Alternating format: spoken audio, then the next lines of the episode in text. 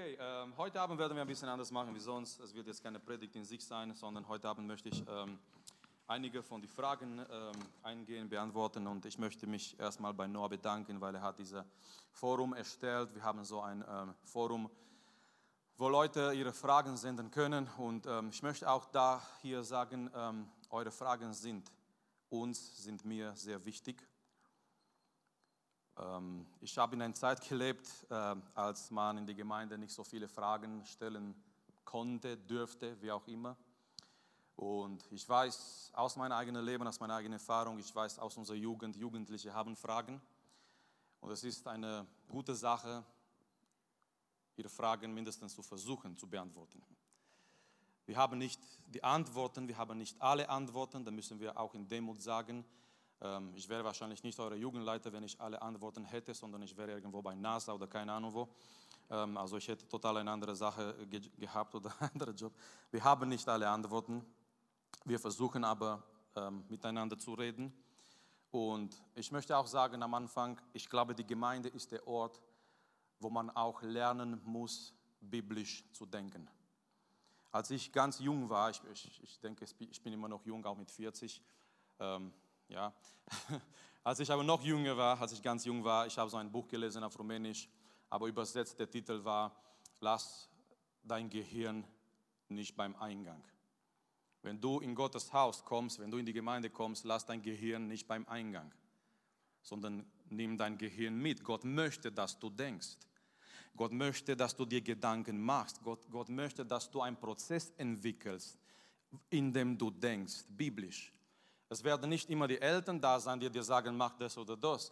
Es werden nicht immer die Diener Gottes da sein oder der Pastor oder der Jugendleiter, der dir vielleicht sagen kann, in einer Situation, mach das oder das. Deswegen, äh, ich glaube, die Gemeinde ist auch der Ort, wo wir denken sollen, wo wir denken lernen, wo wir über Sachen denken können. Und äh, lass nicht dein Gehirn beim Eingang. Du kannst gerne andere Sachen draußen lassen beim Eingang, aber nicht dein Gehirn. Wir brauchen hier dein Gehirn, damit dein Gehirn geprägt wird von Gottes Wort. Amen. Ähm, fangen wir an. Ich habe mir vorgenommen, ich weiß, ich, ich mal schauen, ob wir, ob wir das ähm, auch erreichen können. Ich habe mir vorgenommen, äh, so um die acht Fragen zu beantworten. Bei manchen werden wir schneller gehen, bei manchen werden wir ein bisschen bleiben. Ich fange an, so damit wir uns aufwärmen mit einer philosophischen Frage. Und zwar die, die Frage ist folgendes: Ist Gott außerhalb der Zeit und deswegen unendlich? Oder ist er selbst existent und ewig innerhalb der Zeit? Ähm, die Antwort ist in die Frage in sich eigentlich. Weil der erste Teil von der Frage sagt, ist Gott außerhalb der Zeit und deswegen unendlich? Wenn es so wäre, das würde bedeuten, dass Gott erst die Zeit braucht, um seine Unendlichkeit zu definieren dass Gott, dass Gott in seiner Unendlichkeit von der Zeit abhängig wäre, wenn Gott außerhalb der Zeit ist und deswegen wäre er unendlich. Ähm, ich möchte bei dieser Frage Folgendes sagen. Äh, Gott ist ewig und die Zeit ist nicht, die Zeit als Notion, wie wir es kennen, ist nicht ewig. Ähm, wann, kam, wann kam die Zeit zur Entstehung? Ähm, wann haben die Menschen angefangen, die Zeit zu messen? Eben nach der Schöpfung. Nach der Schöpfung haben sie dann die Möglichkeit gehabt. Sie haben, ähm, und wir wissen, ja, äh, die Bibel sagt uns, es war ein, ein, ein Tag und es war ein Morgen und äh, so weiter und es war ein Tag und da war nächster Tag und äh, die Zeit kam danach zur Entstehung. So, das bedeutet, äh, Gott ist ewig, er ist unendlich und in seiner Unendlichkeit er ist nicht abhängig von der Zeit. Allerdings, äh, Gott wirkt in die Zeit. Gott, Gott ist ewig, er, ist, er hat eine andere Perspektive über die Zeit. 2. Petrus Kapitel 3, bei der Herr ist ein Tag wie tausend Jahre und tausend Jahre wie ein Tag. Wie sollen wir das verstehen? Nun, das sollen wir so verstehen, Gott denkt nicht wie wir über die Zeit. Ja, ich denke, okay, heute ist ein Tag vergangen und ähm, ich bin jetzt 40 und keine Ahnung was und noch und wir messen diese Zeit, aber Gott hat komplett eine andere Perspektive. Gott ist ewig, er ist außerhalb der Zeit, so wie er ist, unendlich und ewig außerhalb der Zeit. Er braucht nicht die Zeit, um seine Unendlichkeit zu definieren. Er wirkt aber in die Zeit. Und was Gott macht, das finde ich auch wunderbar. Er hat Gesetze gesetzt, ja, Gesetze festgelegt und er selbst wirkt oft in diese Gesetze. Wenn er diese Gesetze übersprengt, das nennen wir ein Wunder. Es gibt Gesetze und die funktionieren wunderbar, aber ab und zu, der, der diese Gesetze erfunden hat, ich glaube, er hat den Recht, über diese Gesetze zu gehen und das nennen wir ein Wunder. Wenn Petrus übers Wasser läuft, ich meine, ähm, diese Anziehungskraft der Erde, obwohl ähm, Isaac Newton hat es noch nicht so definiert, aber dieses Gesetz war noch da von Anfang an, Gott sei Dank. Und Petrus wusste, er kann nicht übers Wasser laufen, weil diese Anziehungskraft der Erde sagt, du gehst unten. Aber in dem Moment, derjenige, der dieses Gesetz erfunden hat, Gott, er überspringt dieses Gesetz und einfach, er schafft daraus ein Wunder. Was ich sagen möchte ist, Gott ist ewig, er wirkt aber in die Zeit. Und die Bibel sagt uns, er hat seine Zeit. Oft sagt uns die Bibel, wir sollen auf Gott warten. Und ähm, also Gott ist einfach unendlich, unabhängig von der Zeit. Er ist selbst existent und ewig, unabhängig von dieser Zeit. Ähm, sonst, das würde bedeuten, dass er eben die Zeit braucht, um seine Ewigkeit zu definieren. Frage Nummer zwei ist eine praktische Frage. Ich weiß nicht, ob die Person heute Abend da ist. Ähm, Übrigens noch ein positiver Teil, ein positiver Aspekt, äh, falls wir so ein QA haben und deine Frage wurde, äh, wurde beantwortet, aber du warst nicht da, wir haben auch einen Podcast. Und da kannst du im Nachhinein, du kannst nach Hause gehen, du kannst diese Predigt äh, runterladen und du kannst diese, äh, diese äh, Sache hören. Äh, eine Person aus der Jugend sagt folgendes, ich arbeite viel und oft sehr viel lernen arbeite in Schichten und manchmal habe ich das Gefühl, äh, und übrigens, ihr braucht jetzt nicht zu denken, wer aus der Jugend arbeitet in Schichten, ähm, konzentriert ich, äh, euch, konzentriert euch auf die, auf die Frage. Und manchmal, manchmal habe ich das Gefühl, ich habe kaum Zeit für Gott. Obwohl ich die will, ich finde nicht die Zeit richtig, um mit Gewinn Gottes Wort zu studieren. Wie kann ich das am besten tun, wenn mein Alltag so aussieht? Wie verbringt man die stille Zeit am besten? In einem Andachtsbuch lesen und ein Kapitel in der Bibel. Wie verbringe ich Zeit mit Gott? Die beste Methode. Erstmal möchte ich äh, sagen, es ist wunderbar, dass du dir Gedanken darüber machst, egal wer du bist, egal ob du heute Abend hier bist oder nicht, oder du wirst diese Antwort hören im Nachhinein. Ich finde wunderbar, dass äh, diese junge Person sich hier Gedanken macht und nicht aufgibt. Äh, diese junge Person konnte genauso sagen, ja, ähm, ich arbeite in Schichten, ich bringe viel Opfer, ich finde keine Zeit für Gott. Das ist halt so. Aber ich freue mich, dass es hier um eine Person geht, die sagt, nein, ich möchte trotz dieser Arbeitsmodell in meinem Leben, ich möchte trotzdem Zeit finden für Gott. Äh, wie finde ich Zeit für Gott am besten? Nun, ähm, eigentlich die Antwort hier ist ähm, ungefähr so wie bei Diäten. Wenn man eine Diät macht, man sagt, man soll seine eigene Methode finden. Glaub mir, ich, weiß, um was es geht.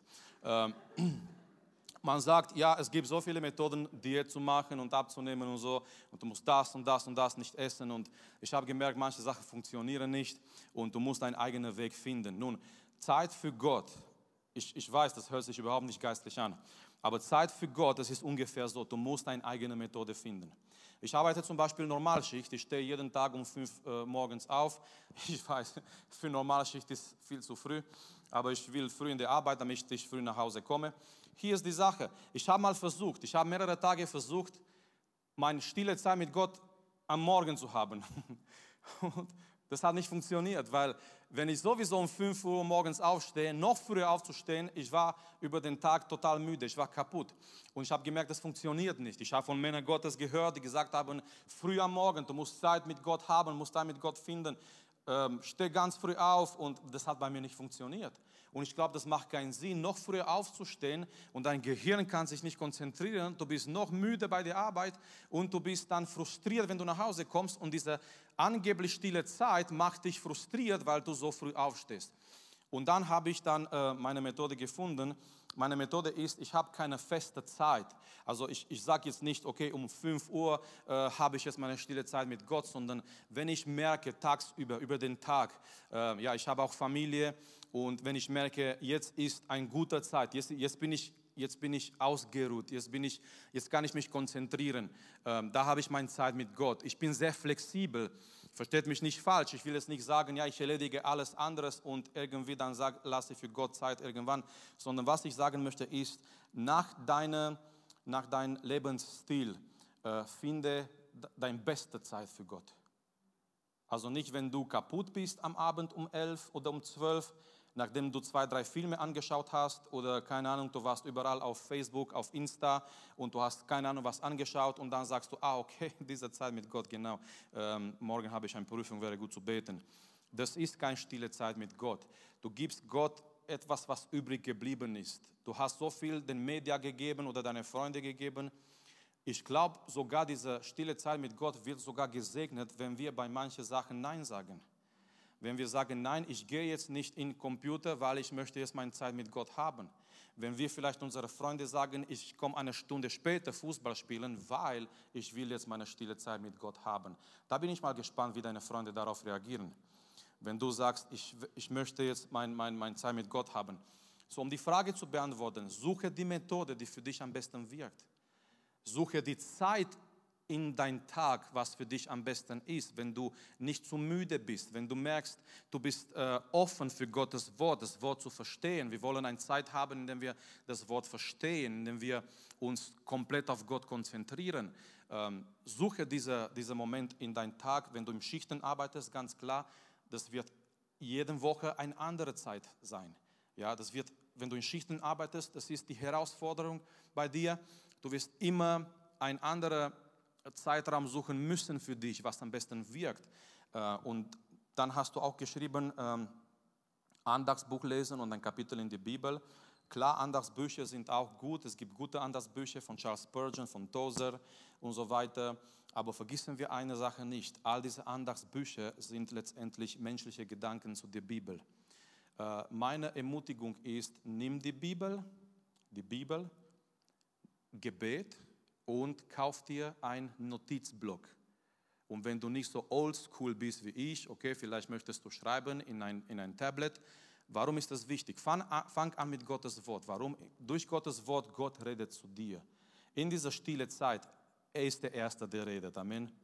Deine Anliegen haben noch Zeit, deine Probleme haben noch Zeit. Er kennt sie sowieso. Nimm Gottes Wort, lies ein Kapitel. Warum ist das so gut und wichtig? Das gibt dir danach auch, äh, sage ich mal so, Material zum Gebet. Oft sind wir so im Gebet, ja, nach zwei Minuten ist alles durch, Herr, was soll ich beten? Wenn du davor Gottes Wort liest und Gottes Wort nachdenkst, dieses Wort, was du gelesen hast, gibt dir dann auch Gründe zum Gebet. Bete das, was du gelesen hast. Und dann hab bei dir einen Notizblock, weil ich bin mir absolut sicher, wir können wetten, obwohl Gläubige wetten nicht, aber wir könnten wetten und ich werde gewinnen. In dieser stille Zeit wird Gott zu dir reden. In dieser stille Zeit, wenn du betest, wenn du in Gottes Wort nachdenkst, sei bereit, dir Sachen zu schreiben, weil Gott wird zu dir reden. So, das empfehle ich als Methode ganz einfach. Gottes Wort, Gebet, hab bereit einen Notizblock. Gott wird zu dir reden. Suche die Zeit, die für dich am besten ist wenn du nicht zu müde bist, opfere sogar, wenn es sein muss, um diese Zeit zu finden. Und nochmal, ich freue mich für dich, dass du bereit bist, äh, dagegen zu kämpfen, auch wenn du diesen Stress hast im Alltag mit Arbeit und Schule, trotzdem deine Zeit für Gott zu finden. Und ich wünsche dir, dass Gott dir dabei hilft. Ähm, okay, gehen wir zu einer anderen Art von Frage, und zwar, wie sollten Christen auf das Klimawandel reagieren?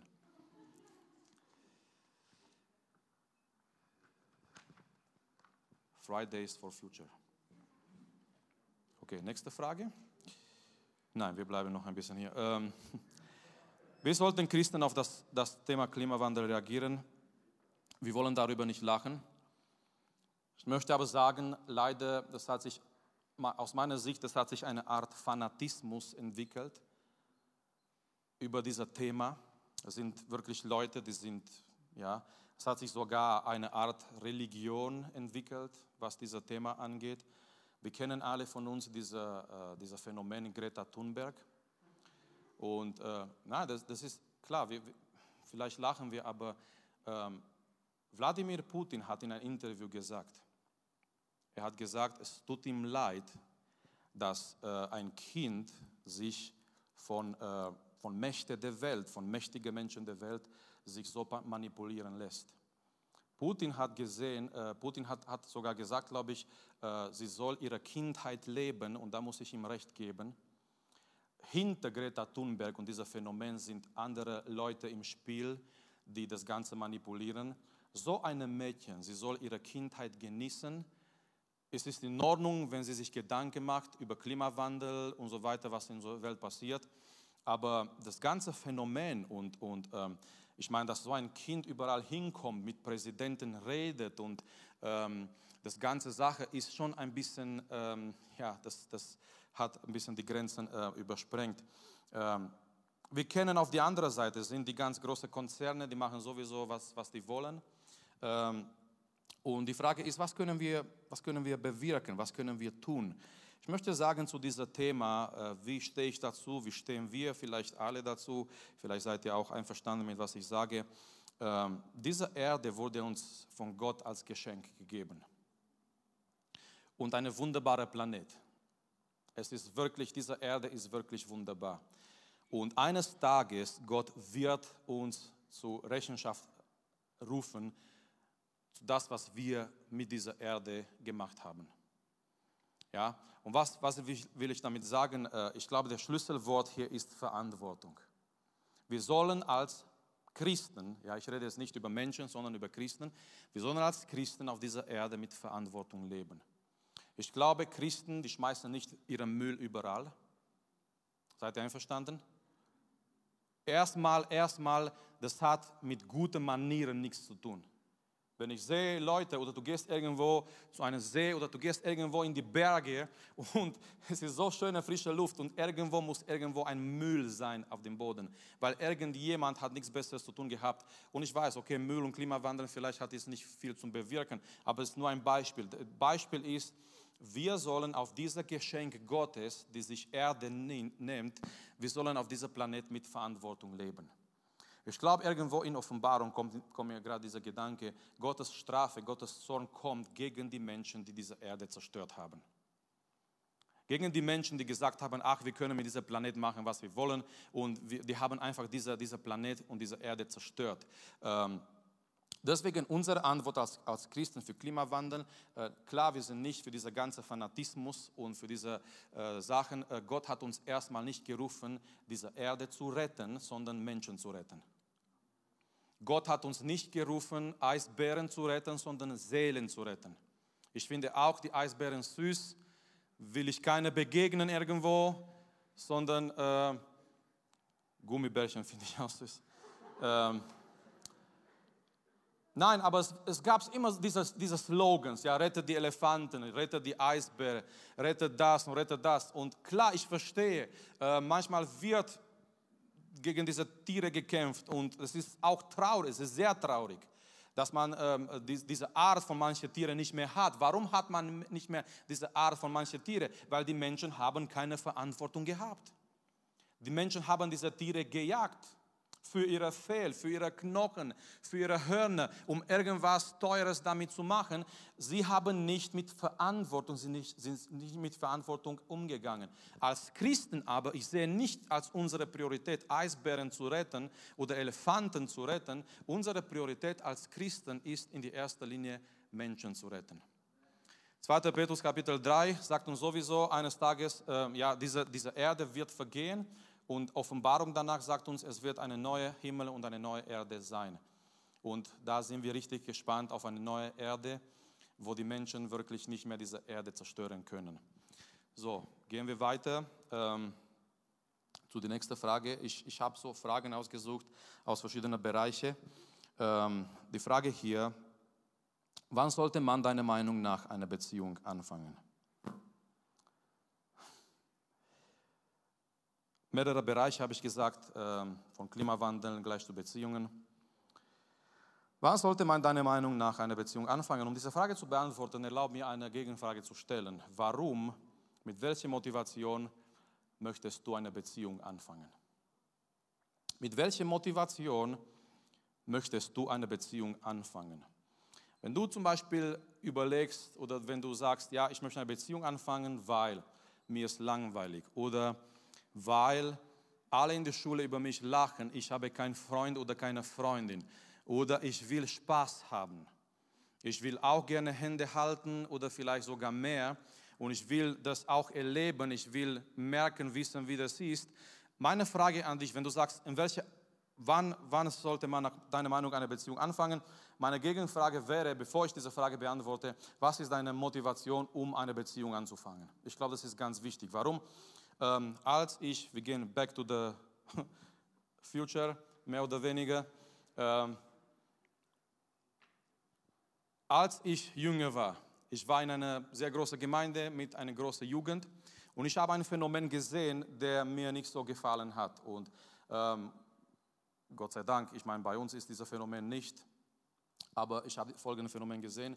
Es entstanden Freundschaften, Beziehungen zwischen Jugendlichen. Zwischen Jugendlichen, die nicht in dem Alter waren und auch nicht in dem Punkt waren, wo sie an etwas Festes gedacht haben. Versteht ihr? Ihre Motivation war, oh, ich würde auch gerne einen Freund haben, ich würde auch gerne eine Freundin haben, ich würde auch gerne Hände halten, ähm, ich würde auch gerne jemanden haben, ich würde auch gerne ein bisschen Spaß haben. Äh, egal, jetzt ist ein anderes äh, Thema, wie weit dieser Spaß geht ja, oder gehen darf, gehen kann. Aber es entstanden Beziehungen. So, nach einer gewissen Zeit, diese Beziehungen sind kaputt gegangen, die haben nicht funktioniert. Und die gleichen Leute, die in Beziehungen waren, die haben andere Beziehungen angefangen. Und so in dieser Jugend, bis jemand geheiratet hat, hat schon in der gleichen Gemeinde drei, vier Freundinnen gehabt. Und das aus meiner Sicht in einer Gemeinde ist krank. Ihr könnt Amen sagen oder wenn ihr nicht einverstanden seid. Was ich sagen will, ist Folgendes. Weil Beziehungen angefangen werden mit falschen Motivationen und die führen nicht zu etwas Richtiges, das kann dann in eine falsche, falsche Richtung gehen, das kann sogar verletzend sein. Wann sollte man nach deiner Meinung eine Beziehung anfangen? Wenn du sehr ernst an etwas Festes denkst, was danach auch zu Ehe führt. So, wenn du sagst als junger Mann, als junge Frau, ich möchte jetzt, ich möchte mich jetzt orientieren oder ich merke, Gott führt mich zu einer gewissen Person von mein Status her, ich bin so weit, ich kann mir vorstellen, eine feste Beziehung anzufangen. Und ich kann mir vorstellen, dass diese feste Beziehung nach einer gewissen Zeit zu Ehe führt. Ja, also nicht eine Beziehung, ich habe jetzt ein bisschen Spaß, mal schauen, was passiert. Nein, das nicht. Sondern wenn du sagst, als junger Mann, als junge Frau hier in dieser Gemeinde, du sagst, ja, auch, ähm, äh, du, du merkst, Gott, Gott führt dich jetzt in der Richtung und ähm, ähm, du hast jemanden ähm, auch, auch gesehen oder du hast mit jemandem geredet. Übrigens, in der Gemeinde Gottes Trossingen, es ist erlaubt, dass Jungs und Mädchen miteinander reden. Ist das nicht schön? Ist das nicht schön? Vielleicht habt ihr das gar nicht gewusst. Vielleicht habt ihr, ja? Also es ist erlaubt, dass Jungs mit Mädchen miteinander reden, ohne dass, ohne dass Meinungen entstehen, oh, die sind zusammen oder nein. Äh, deswegen, deswegen wir veranstalten Sachen, deswegen wir sagen, äh, im Foyer es ist genug Platz, nach dem Jugendtreff könnt ihr Gemeinschaft haben. Weil wenn Jungs mit Mädchen miteinander reden, die können merken, wie diese Person wirklich ist. Und wenn du merkst, ja, ich, ich merke, diese Person ist mir sympathisch und es konnte vielleicht was sein und, und Gott führt mich in der Richtung und klar, die Führung Gottes ist auch ganz wichtig und du, du denkst an eine feste Beziehung, die zur Ehe führt. Und du bist auch, du bist auch zum Beispiel, sage ich mal jetzt, als junger Mann, ganz wichtig für die Jungs, du bist auch dann auch in der Lage, du bist auch in der Lage, auch geistlich, auch von Charakter her, auch teilweise finanziell. Ich will jetzt nicht sagen, okay, heirate nur, wenn du ein Haus hast und Auto und dann, nein, das muss nicht sein. Aber es ist schon gut, wenn eine neue Familie entsteht, dass einer da ist, der auch finanziell, materiell für diese neu entstandene Familie sorgt. So, wenn du auch besonders als junger Mann sagst, von geistlicher her, von deinem Charakter her, du bist so weit, ja, dann, dann, dann kannst du eine Beziehung anfangen. Aber wenn du, wenn, du, wenn du eine falsche Motivation hast, wenn du merkst, du bist noch nicht so weit geistlich vom Charakter her und andere Sachen, dann, dann warte noch. Die Bibel sagt uns in äh, das Hohelied, erweckt die Liebe nicht, bevor die Liebe, äh, ja, die Liebe zu, zustande kommt. Mit anderen Worten, äh, fangt nicht zu früh irgendwelche Sachen, ja, äh, die mit diesem Bereich zu tun haben. Also, wenn du an eine feste, feste Beziehung denkst, die zur Ehe führt, äh, und klar, wenn du auch denkst, du hast die richtige Person gefunden, das gehört auch dazu, dann kannst du, kannst du eine, eine Beziehung anfangen. Du gehst nicht hinein in eine Beziehung ähm, ja, ohne, ohne ähm, eine bestimmte Führung Gottes zu haben, weil, wie gesagt, danach können Sachen entstehen, es können auch Verletzungen entstehen und äh, Dinge, nicht in Ordnung sind. Bleiben wir bei diesem Bereich Beziehungen. Das ist hier noch eine Frage. Äh, wann ist man offiziell vor Gott verheiratet? Nach der kirchlichen oder standesamtlichen Hochzeit? Und ab wann dürfte man dann miteinander schlafen? Ähm, ich weiß, es gibt manche, die sagen, okay, äh, zwei Jugendliche, äh, die haben sich standesamtlich, die haben standesamtlich geheiratet so, hier sind sie geheiratet, sie haben sich, äh, hier sind sie verheiratet. Man sagt, okay, es gibt solche Meinungen, man, die dürften jetzt, ja, weil die sind jetzt unter dem gleichen Namen, die dürften miteinander jetzt auch äh, zusammen schlafen. Ähm, ich, ich, würde diese, ich würde diese Frage so beantworten, ähm, beide sind wichtig. Beide Aspekte sind wichtig.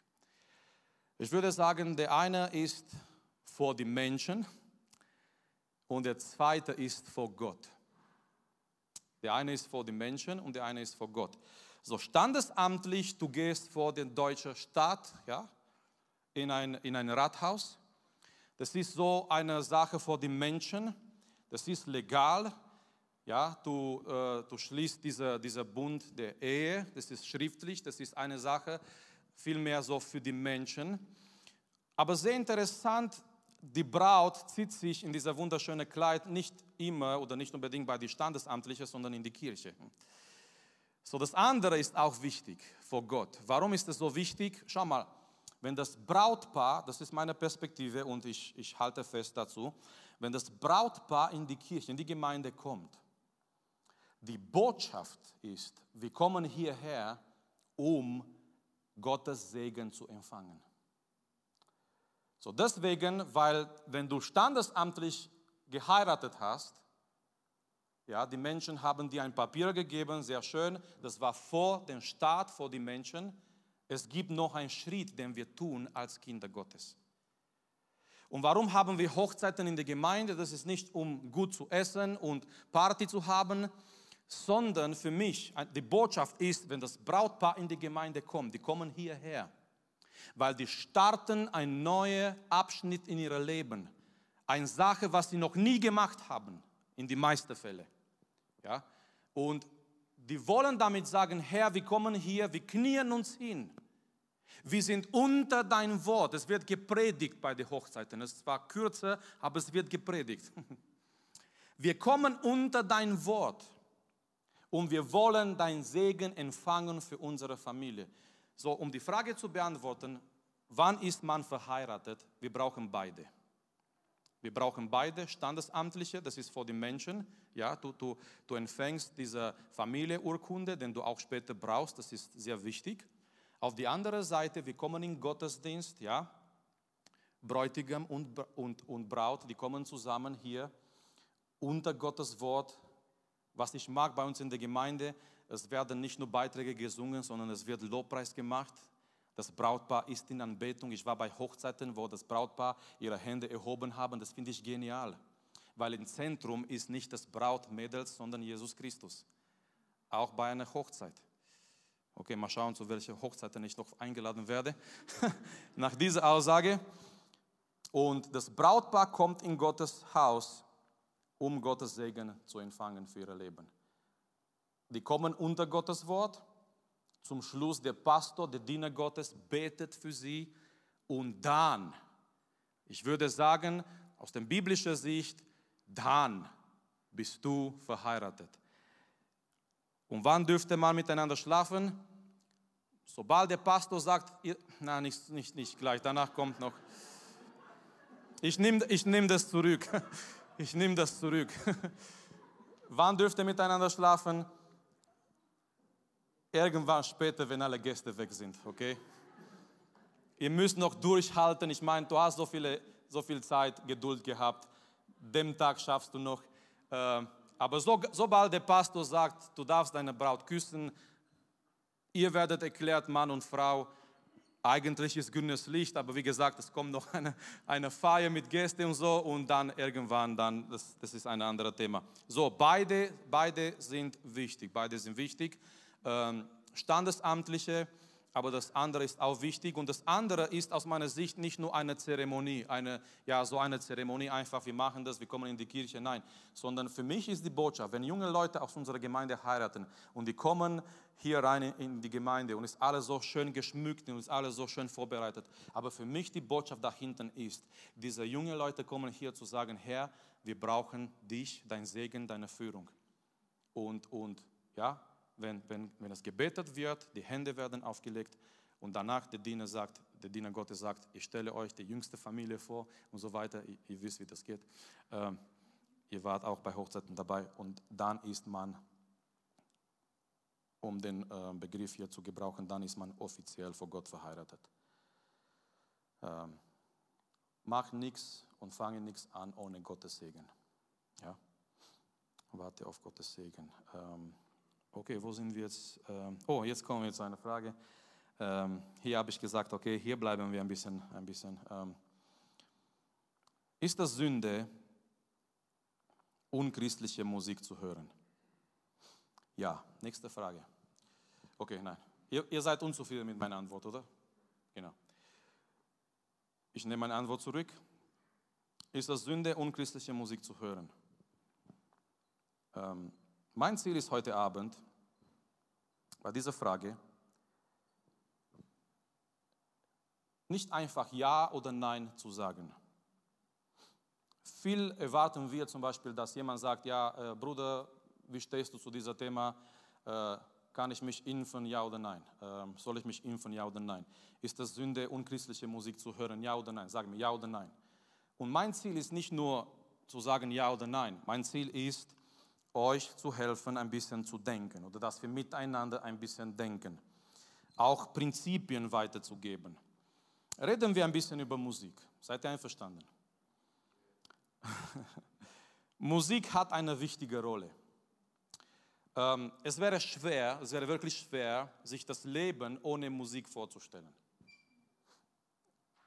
Wir hören fast jeden Tag Musik an. Und es, es, es wäre schwer, sich vorzustellen, eine Welt ohne Musik. Ich meine, es gibt Momente im Leben, deine Worte helfen nicht mehr weiter oder deine Worte oder Worte bringen nicht zum Ausdruck das, was Musik zum Ausdruck bringen kann. Auf der anderen Seite, Musik hat sehr große Kraft, sehr großen Einfluss. Ich glaube, es war der Philosoph Plato, der gesagt hat, gib mir die Musik einer Nation und ich werde ihre Gesetze beeinflussen. Lass mich die Musik einer Nation beeinflussen und ich werde die Gesetze dieser Nation bestimmen. Die Historiker sagen uns, dass die französische Revolution nicht so blutig gewesen wäre ohne der bekannte Song, Lied, was sie damals in der Revolution gesungen haben, was eigentlich auch die Nationalhymne von Frankreich ist, Le Marseillaise. Diese Le Marseillaise hat die Menschen so motiviert zum Kämpfen, für ihre Freiheit, für ihr Land. Und die Historiker sagen, die französische Revolution wäre nicht so blutig gewesen ohne den Einfluss von dieser einen Lied. So Musik hat sehr große Kraft, sehr großen Einfluss. Äh, Musik sagt auch etwas über uns. Zeig mir deine Playlist, wenn du Lust hast, bei einer Tüte Chips und ein Glas Cola. Zeig mir nebenher wenn deine Hände frei sind und nicht gerade in meiner Tüte Chips. Zeig mir deine Playlist. Und ich werde einiges über dich erfahren, was ich vielleicht nicht kenne. Zeig mir deine Lieblingslieder und ich rede, ich rede über Lieder aus der Welt jetzt. Oh komm, jeder von uns kennt Lieder aus der Welt. tut nicht so heilig, dass ihr sagt, ich weiß nicht gerade, was im Radio läuft. Ich glaube euch kein Wort. Vielleicht zwei oder drei, aber ich weiß nicht. Und so ist das ist so ein Bereich auch wie bei Filmen. Was, was für Filme darf ich anschauen? Darf ich überhaupt Filme anschauen? Das ist so ein grauer Bereich des christlichen Lebens, sagen wir ganz ehrlich. So ein grauer Bereich. Mit grauer Bereich, ich meine, es ist nicht komplett schwarz, es ist nicht komplett weiß, es ist irgendwo dazwischen. Was mache ich mit diesem Bereich? Äh, Musik zeigt, sagt etwas über uns. Ich möchte sagen, äh, erstmal heute Abend, es gibt ganz, ganz klar eine Art von Musik, die sollen wir als Christen nicht hören. Ich rede hier über diese Hard Rock, diese Heavy Metal, diese äh, Trash Metal, ja. Ähm, diese Musik, die in diese okkult, okkultische Richtung geht. Ganz klar, ich glaube, hier äh, sind wir alle eine Meinung, wir sollten nicht so eine Art von Musik hören. Bevor du, bevor du eine Art von Musik hörst, bevor du dich mit einer Art von Musik beschäftigst, ich möchte dir heute Abend einige äh, Fragen geben, die du stellen sollst, immer wieder in dein Leben, wenn du eine bestimmte Art von Musik hörst. Äh, diese Fragen werden dir vielleicht helfen. Frag dich immer, wer oder was ist die Quelle von dieser Musik? Diese Musik, was du hörst, äh, was ist gerade die Quelle oder wie entstand diese Musik, was du hörst? Ist Gott die Quelle? Ist Satan die Quelle? oder Menschen, einfach nur Menschen. Es gibt auch Menschen da draußen in der Welt. Nicht alle Menschen, die ungläubige Musik machen, wurden direkt von Satan inspiriert.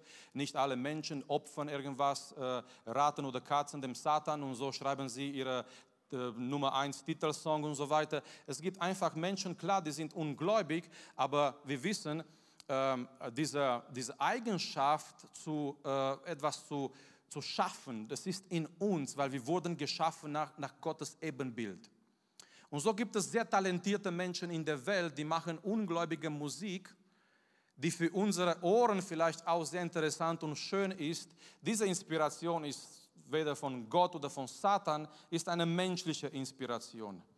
Frag dich auch, was ist die Botschaft in einem Song, den du hörst? Was ist die Botschaft? Ist die Botschaft die Sünde? ist die Botschaft Rebellion. In vielen Songs, in vielen Liedern wird die Botschaft zum Beispiel äh, Rebellion dargestellt. Ist die Botschaft, wie natürlich in, in sehr vielen Liedern in unserer Zeit, Sexualität. Und ich rede hier über Sexualität aus der weltlichen Perspektive natürlich.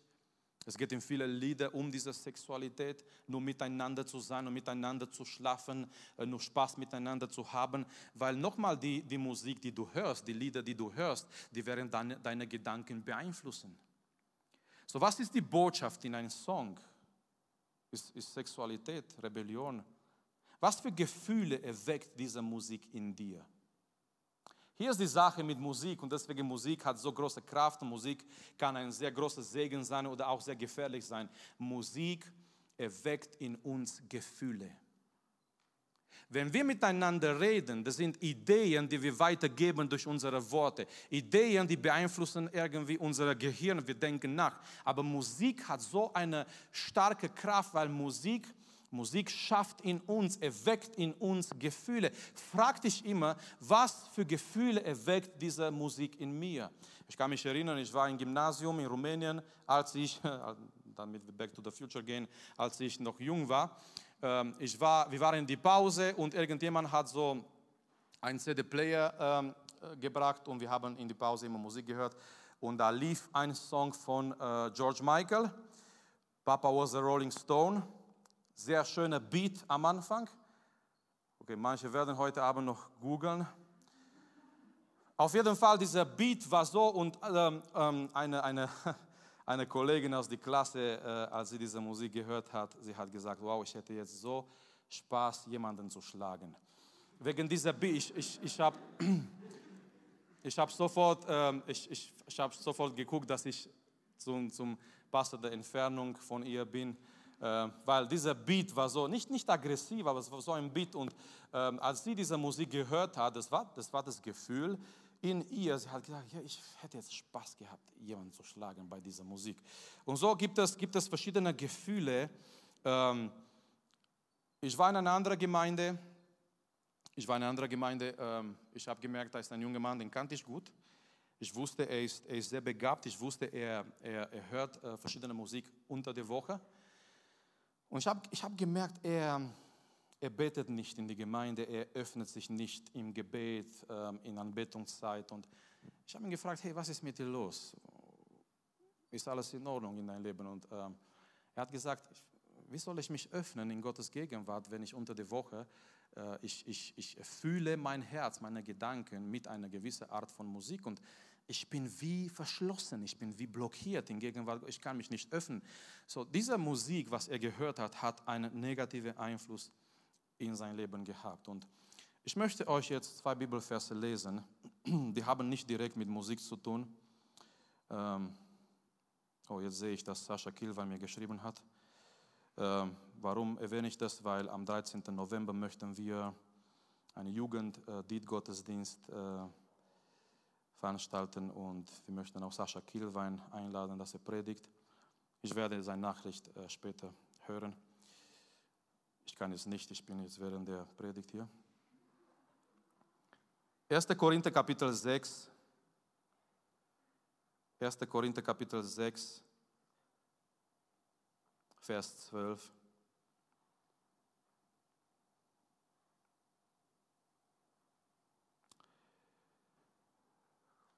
Alles ist mir erlaubt. So, wir könnten jetzt sagen, ja, wir sind jetzt in Christus frei von alles, alles ist uns erlaubt. Ich kann das hören, was ich möchte. Ähm, alles ist mir erlaubt. Wer so redet, den antworte ich. Aber nicht alles, was mir erlaubt ist, ist auch gut für mich und andere. So Paulus sagt, ja, es ist dir alles erlaubt. Nicht alles, was dir erlaubt ist, ist gut für dich. Und was er hier meint, andere Übersetzungen, ähm, er meint unsere persönliche Erbauung. Ich denke, wir sollen die Sachen in unserem Leben erlauben, die ähm, zu unserer persönlichen geistlichen Erbauung auch dienen. Oder beziehungsweise, wenn wir merken, manche Sachen können unsere geistliche Erbauung zerstören oder blockieren oder anhalten, da sollen wir eben diese Sachen vermeiden. 1. Thessaloniker Kapitel 5, Vers, äh, Vers 21 eigentlich Vers 22, okay, doch 21 auch. Prüft alles, was gut ist, das nimmt an. Ich weiß, es geht hier um Weissagungen, aber ich glaube, dieses Prinzip können wir in alle Bereiche des Lebens anwenden. Prüft alles, das was gut ist, nimmt an. Vers 22, aber was böse ist, darauf lasst euch nicht ein, in welche Gestalt auch immer es an euch herantritt. So, wenn du merkst, eine gewisse Musik, die du hörst, ist böse, oder irgendwie hat einen schlechten Einfluss in dein Leben. Lass es. So, um die Frage zu beantworten, ist es Sünde, unchristliche Musik zu hören? Nicht immer, nicht alles. Wenn ich jetzt einen romantischen Abend habe mit meiner Frau und wir möchten ein bisschen miteinander sein und ich möchte Musik laufen lassen, ich, will, ich werde nicht, äh, oh großer Gott oder äh, keine Ahnung, also Oh Gnade Gottes wunderbar. Das könnt ihr machen in einem Hochzeitsabend. Ja, oh Gnade Gottes wunderbar. Herr, danke für diese Gnade. Wisst ihr, was ich meine? Ich kann jetzt nicht ein Messer nehmen und sagen, ja klar, äh, ganze Musik. Was machen wir? Viele kommen und sagen, na, also unchristliche Musik, äh, klassische Musik ist nicht Sünde. Wirklich? Warum ist nicht Sünde? Weil die äh, Perücke getragen haben, die die klassische Musik geschrieben haben. Warum, warum ist klassische Musik besser wie, wie äh, manche Musik von heute? Habt ihr gewusst, dass manche, die klassische Musik komponiert haben, äh, die, die, haben auch mit Okkultismus gehabt. Die haben Drogen genommen. Gut, da waren andere Art von Drogen, ja, nicht so wie heute. Äh, Richard Wagner zum Beispiel, er war ein Antisemit. Adolf Hitler wurde später in seinem Kampf gegen die Juden inspiriert von Opern von, von ähm, äh, Richard, also auf Adolf Hitler sein Playlist war Richard Wagner sozusagen, versteht ihr? Äh, und er wurde inspiriert aus, aus Werke von Richard Wagner. So manche sagen, ja, klassische Musik, das ist, keine, das ist kein Problem. Warum klassische Musik? Ich meine, warum ist das klassische Musik auf einmal klar? Die, da sind keine Worte und so weiter. Ja, nicht immer. So, was ich sagen will, nochmal zurück zu diesem Beispiel. Ich habe einen romantischen Abend mit meiner Frau, ähm, ja, wie auch immer. Ähm, ich weiß, was ich meine. Und ich, ich werde ich werde jetzt nicht, nicht Lobpreislieder laufen lassen. Ein schöner romantischer Lied. Es gibt schöne unchristliche, wie wir das so nennen wollen, äh, romantische Lieder, die schön sind, die, die, die singen über das romantische Liebe. Und übrigens, in einer Beziehung gibt es die romantische Liebe. Ja? In einer Beziehung zwischen äh, einem jungen Mann und einem jungen Mädchen, die auch danach heiraten, es gibt diese Romantik. Und diese Romantik sollte auch da bleiben nach mehreren Jahren. Das ist auch ein Kampf, dass die Romantik sich nicht verliert. Wenn dieser Alltagstrott kommt und dann auch wenn die Kinder kommen, es besteht die Gefahr, dass in dieser Familie diese Gewohnheit kommt und diese Romantik verschwindet. Und man muss immer wieder um diese Romantik äh, sorgen, um diese Romantik kämpfen. Ist das Sünde, unchristliche Musik zu hören? Ich würde sagen, es kommt darauf an, was für Musik. Und es kommt darauf an, was diese Musik in dein Leben verursacht und es kommt darauf an, ähm, ähm, wenn du durch diese Fragen gehst, ja, ob das eine, eine Musik ist, die, die, dich von Gott entfernt, dass eine Musik ist, die dich schlecht oder negativ beeinflusst, pass auf. Passt auf. Aber ich würde es nicht komplette unchristliche Musik nehmen und wegwerfen in eine Ecke, einfach so, sondern man muss auch hier, es ist genauso wie bei Filmen, es gibt gute Filme, es gibt schlechte Filme. Ne? Versteht ihr, was ich meine? Und äh, ja, und es gibt auch James Bond. Ähm, okay. Es ist einfach so, ich kann jetzt nicht sagen, ja, äh, diese, es kommt immer darauf an, was ist in diesem Film. Und, und deswegen, äh, es ist so wichtig, dass wir uns Gedanken machen, dass wir lernen zu denken, dass wir ähm, dass ich merke, okay, was, was gefällt mir als Musik? Ist es in Ordnung? Was ist der Einfluss von dieser Musik in mein Leben? Ist es ein negativer Einfluss? Äh, entfernt mich diese Musik von Gott? Äh, was ist die Botschaft durch diese Musik in mein Leben? Ich rede jetzt nicht nur oder unbedingt über Rhythmus oder Musikstil und so weiter, sondern einfach diese Fragen, was wir jetzt ähm, gerade angeschaut haben. Ähm, Habt ihr jetzt bei diesem Punkt etwas zu ergänzen vielleicht? Oder komm, machen wir so. Ich, ich möchte euch auch die Gelegenheit geben. Es würde mich auch interessieren, wie ihr vielleicht denkt. Wer, wer möchte was sagen hier, Bereich Musik oder unchristliche Musik oder vielleicht Erfahrungen oder vielleicht Ergänzungen oder vielleicht äh, Gedanken von, von euch? Ähm. genau, denke ich.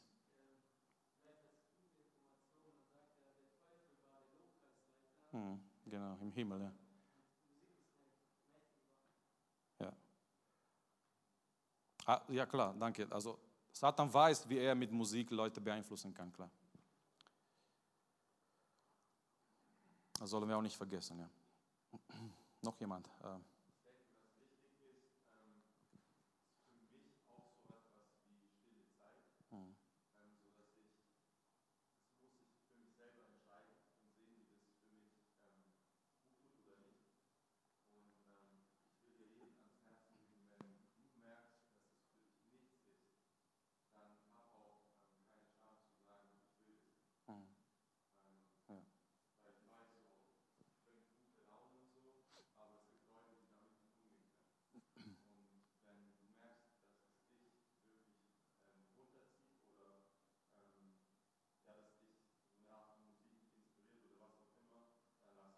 Genau, ja.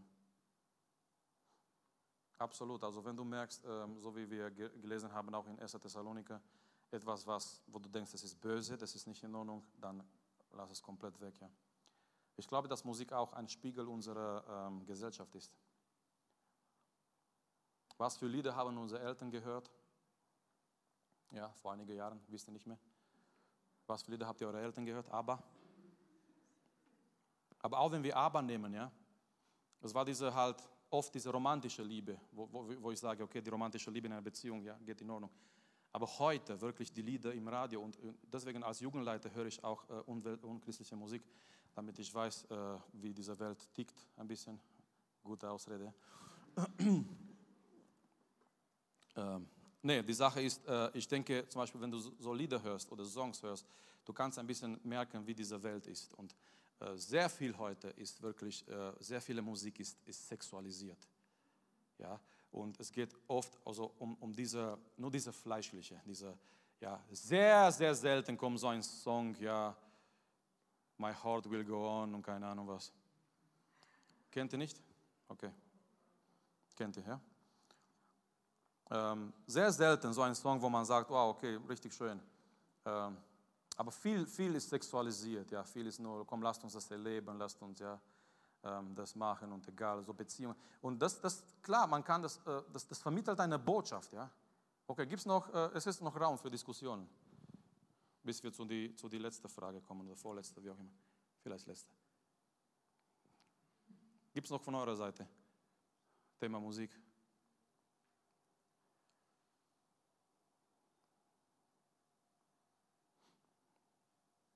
Gut. Ähm, so, die Frage. Moment, wo ist das? Ah, genau hier. Vielleicht mit dieser Frage schließen wir dann. Ähm, an welchen Dingen merke ich, dass ich lau geworden bin? Ähm, hier, ihr kennt das, dieser Begriff lau geworden. Ja. Äh, man ist nicht so brennend im Geist. Und die Person, die diese Frage geschrieben hat, und auch hier möchte ich sagen, großer Respekt, dass du die Gedanken machst. Ähm, es ist schon ein guter Zeichen, wenn jemand sich fragt, bin ich lau geworden? Ich glaube, wenn wir uns nicht mehr, nicht mehr fragen, ob wir lau geworden sind, wir sind schon sowas von lau geworden. So, die Person hier fragt, fragt stellt diese Frage an, welche Dinge merke ich, ähm, dass ich lau geworden bin. Das ist so wie eine Art, so wie eine Art geistliche Temperatur. Wisst ihr, wenn wir zum Arzt gehen oder wenn, sowieso in dieser Zeit, äh, wir haben uns sehr oft äh, das Fieber gemessen oder in dieser Zeit. habe ich Fieber, habe ich nicht Fieber, habe ich Fieber, habe ich nicht Fieber. Und ähm, es ist diese Konstante, wo wir wissen, okay, äh, ich habe diese Konstante, diese Temperatur ist okay. Und auch im Geistlichen würde ich mal sagen, ähm, es gibt so unterschiedliche geistliche Temperaturen. Man kann für Gott vom Herzen brennen, so brennend im Geist zu sein. Man kann sehr kalt sein. Und lau, ist, lau zu sein ist irgendwie dazwischen. Du bist nicht in der Welt, du brennst auch nicht für den Herrn. So, ich würde sagen, geistlich laut zu sein bedeutet eigentlich gleichgültig zu sein. Du bist kalt geworden und an welche Dinge merken wir, dass wir lau geworden sind? Und ganz klar an eine gewisse Gültig, Gleichgültigkeit, die da ist in unserem Leben. Du bist lau geworden, wenn du gleichgültig bist, was deine Heiligkeit angeht. Du machst dir nicht mehr Gedanken wegen deiner Heiligkeit. Du sündigst sehr schnell und einfach. Du bist lau geworden, wenn, wenn Sachen, die nicht in Ordnung sind in deinem Leben, dich nicht mehr traurig machen, in dem, in dem Sinne, dass du dann zu Gott kommst und Buße tust.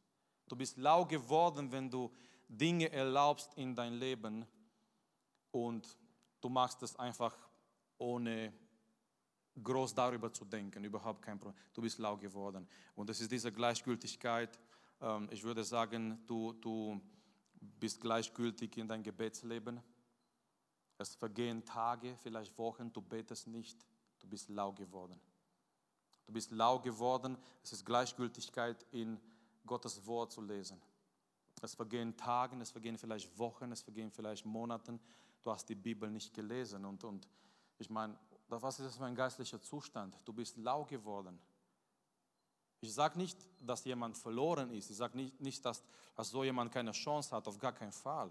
Ich sage nur, äh, so eine Person, die lau geworden ist, durch irgendwelche Dinge, hat Sachen, die Sachen mit Gott vernachlässigt in seinem persönlichen Leben und hat sich von Gott entfernt. Und Gebet ist nicht mehr wichtig und Gottes Wort ist nicht mehr wichtig und die Beziehung mit Gott wird nicht mehr gepflegt und all diese Sachen sind da. Und ähm, wie gesagt, auch ein großes Zeichen, ähm, kein Interesse für die persönliche Reinheit. Vielleicht Sachen, mit denen du in dein Leben persönlich strenger warst, auf einmal sind jetzt für dich ganz normal. Früher warst du vielleicht strenger. Du hast, du hast nicht Lüge in dein Leben erlaubt oder ähm, du, hast, du wolltest wirklich ein korrekter Mensch sein und auf einmal solche Sachen sind jetzt auf einmal für dich Normalität und die findest du nicht mal so schlimm und die versuchst du mal sogar zu entschuldigen. ja, aber guck mal, das ist so oder so.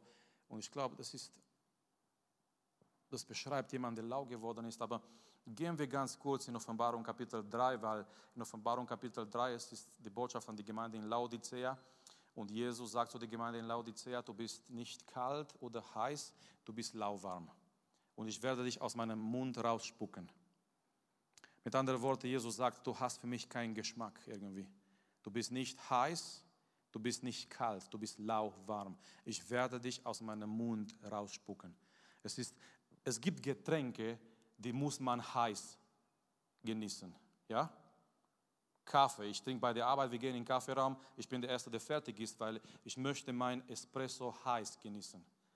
Was ist das für ein Kaffee nach halben Stunde? Kalt. Ich mag das nicht. Auf die andere Seite, es gibt Getränke, die muss man kalt genießen. Habt ihr schon mal ein warmes Cola getrunken? Wow. Cola muss man kalt genießen, oder? Und lauwarm, lauwarm, das ist nichts. Das ist so dazwischen, nicht heiß, nicht kalt, Du kannst nicht viel damit anfangen. Jesus sagt, du bist lauwarm. Und was war das Problem in dieser Gemeinde in Laodicea, wenn wir zum Schluss lesen? Wo war Jesus in die Gemeinde in Laodicea? Wer, wer weiß das von euch? André. Bitte? Er war nicht da, genau. Jesus war nicht in die Gemeinde. Wo war Jesus? Er klopft an die Türe draußen. Lauwarm, Freunde, bedeutet, Jesus ist nicht mehr das Zentrum deines Lebens. So, Jesus war nicht mehr in die Gemeinde. Ähm, die haben gesagt, wir haben alles, wir sind reich, es geht uns gut. Was haben die gehabt? Programme vielleicht, Musik, Predigten ohne Jesus. Man kann Gottesdienste machen ohne Jesus. Es ist sehr, sehr traurig, was ich jetzt gerade sage. Man kann Gottesdienste, man kann sich versammeln, Gottesdienste machen ohne Jesus und dann nach Hause gehen, genauso ohne Jesus. So in Offenbarung Kapitel 3, Jesus steht an die Türe und klopft. Wir verbrauchen diesen Bibelvers für Evangelisation. Jesus klopft an die Türe deines Herzens, mache ich auch, er kommt in dein Leben. Alles schön und gut. Aber Jesus in Offenbarung Kapitel 3, 20 und 21, er klopft an die Türe einer Gemeinde. Eine Gemeinde, die dachte, die haben alles. Und doch, die haben Jesus nicht gehabt. Er ist draußen an die Türe. So, ich würde sagen, lau zu sein geistlich. Lau, äh, du bist lau geworden wenn Jesus nicht mehr im Zentrum deines Lebens ist. Jesus ist nicht mehr der Mittelpunkt. Ähm, es, es, ist auch eine Sache der Prioritäten. Es ist nicht nur eine Sache, was du, was du fühlst oder spürst in die Gemeinde. Ja, ich bin jetzt lau geworden, weil ich spüre nicht mehr äh, Gottes Gegenwart oder nein. Sondern lau geworden hat mit Prioritäten zu tun. Jesus ist nicht mehr im Mittelpunkt, im Zentrum deines Lebens. Andere Sachen in deinem Leben sind wichtiger als Jesus. Ja, andere Sachen in deinem Leben sind wichtiger als Jesus. Dann merkst du, du bist lau geworden. So frag dich heute Abend, frag dich heute Abend, wo ist Jesus in deinem Leben? Ist er im Zentrum? Ist er der Mittelpunkt? Ist er irgendwo am Rande? Ist er vielleicht sogar draußen und er versucht wieder reinzukommen in dein Leben? Könnt ihr euch das vorstellen? Jesus ist draußen und er versucht wieder in die Gemeinde? Was für ein Bild! Jesus, Freunde, nicht, nicht jemand, der die Gemeinde versucht und der kann sich nicht integrieren und der kommt nochmal und der versucht in die Gemeinschaft zu kommen, sondern Jesus ist draußen, er versucht in die Gemeinde zu kommen, er kann das nicht. Sie hören nicht seine Stimme, sie hören nicht sein Klopfen. Er war mal in der Gemeinde, aber irgendetwas hat ihm dazu gebracht, dass er nicht mehr im Zentrum, im Mittelpunkt ist, sondern er ist draußen vor der Türe. Und ich wollte mit dieser Frage schließen damit wir geistlich nachdenken über unser Leben. Ich möchte, dass die Lobpreis, Lobpreis äh, nach vorne kommen. Lobpreis. Ich wollte sagen, dass die Mädels kommen, aber Jenkins ist ein Keyboard. Und äh, deswegen diese Beschreibung passt nicht so ganz. Dass die Lobpreisleute nach vorne kommen. Als wir über diese, diese Frage, diese Sache denken. Wie ist dein geistliches Leben? Eine Person hat diese Frage geschrieben. Aber es kann sein, es ist das Thema für alle, die hier sind in diesem Raum. Nicht nur von dieser einen Person. An was erkenne ich in meinem Leben, dass ich lau geworden bin? An die Tatsache, dass Jesus nicht mehr im Zentrum deines Lebens ist. Jesus ist nicht mehr im Mittelpunkt, es sind andere Dinge da, die wichtiger sind als Jesus. Vielleicht Hobbys, vielleicht Sachen, mit denen du dich beschäftigst ganze Zeit. Wir verbringen zurzeit viel mehr, viel mehr Zeit in unserer Handy als in unserer Bibel. Ich, ich, rede nicht über Gesetzlichkeit. Ich, möchte nicht, dass du nach Hause gehst und dass du jetzt sagst, okay, halbe Stunde Handy, halbe Stunde Bibel. Wenn es zu viel war, dann ist es nicht gut. Ich sage nur, ich sage nur, wir beschäftigen uns mit Dingen und die sind zu uns als Priorität geworden und wichtiger geworden als unsere Beziehung mit Jesus. Und das bedeutet, wir sind lau geworden. Wir sind lau geworden und wisst ihr, wer von euch möchte, dass wir jeden Zeit, wenn wir hier zusammenkommen, dass wir ein gesegneter, wunderbarer Gottesdienst erleben? Kann ich euch etwas sagen? Wir können diesen Gottesdienst nicht so erleben, wenn wir zu Hause nicht Zeit mit Gott verbringen. Wenn wir jetzt denken, ja, wir kommen hier am Samstag und das Lobpreisteam, die werden es für uns tun. Und Marius irgendwie bei der Arbeit hat bestimmt noch eine Predigt geschrieben oder in, als er mit seinen Kindern noch geredet hat, er war mit seinen Gedanken zu der Predigt, er hat nicht mal verstanden, was die Kinder gesagt haben. Er hat nur ja gesagt. Papa, gibst du mir 100 Ja, natürlich gebe ich dir 100 Euro. Jetzt lass mich mal, ich muss mir jetzt mal überlegen.